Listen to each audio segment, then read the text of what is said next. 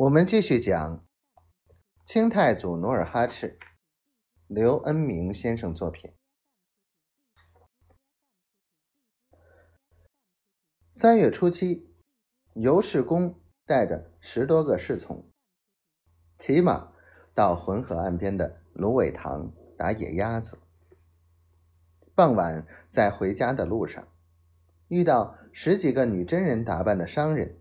从城东门走出，尤世公见他们骑着马，马背上搭着布匹农具，并无兵器，便上前拦住，骄横地说：“满达子，休走！快把马背上的东西卸下来，交给老爷。”一个胖子中年商人上前施礼，说道。我们都是规规矩矩的商人，请大人高抬贵手。胡说！尤世公嗖的从腰间拔出宝剑，厉声道：“不许你们巧辩！你们是奴囚的探子！”不不！胖子商人连忙跪下来求饶：“我们确实是商人。”是商人也得把东西放下！尤世公蛮横的吼叫起来：“你们是强盗！”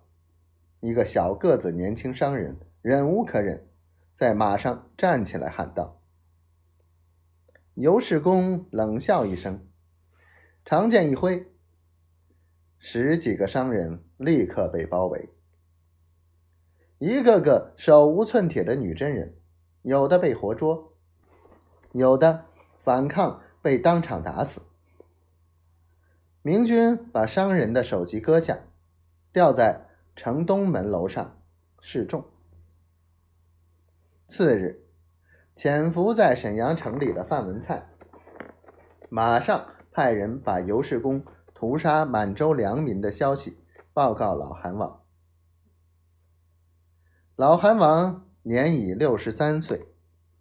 他在界藩新城听到同胞被明军无辜杀害的消息，放声大哭，一时昏倒在大殿。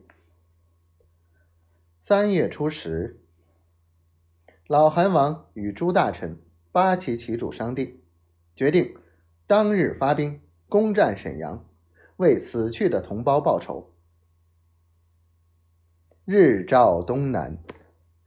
努尔哈赤率领八万满洲军，在堂子前祭天，拜祝曰：“皇天厚土，上下神旨，我满洲百姓向来是天朝的疆民，按年进贡，服从天朝。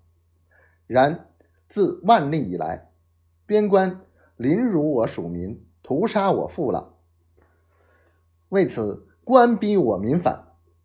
此战愿皇天见之。”助我荣行，旗开得胜。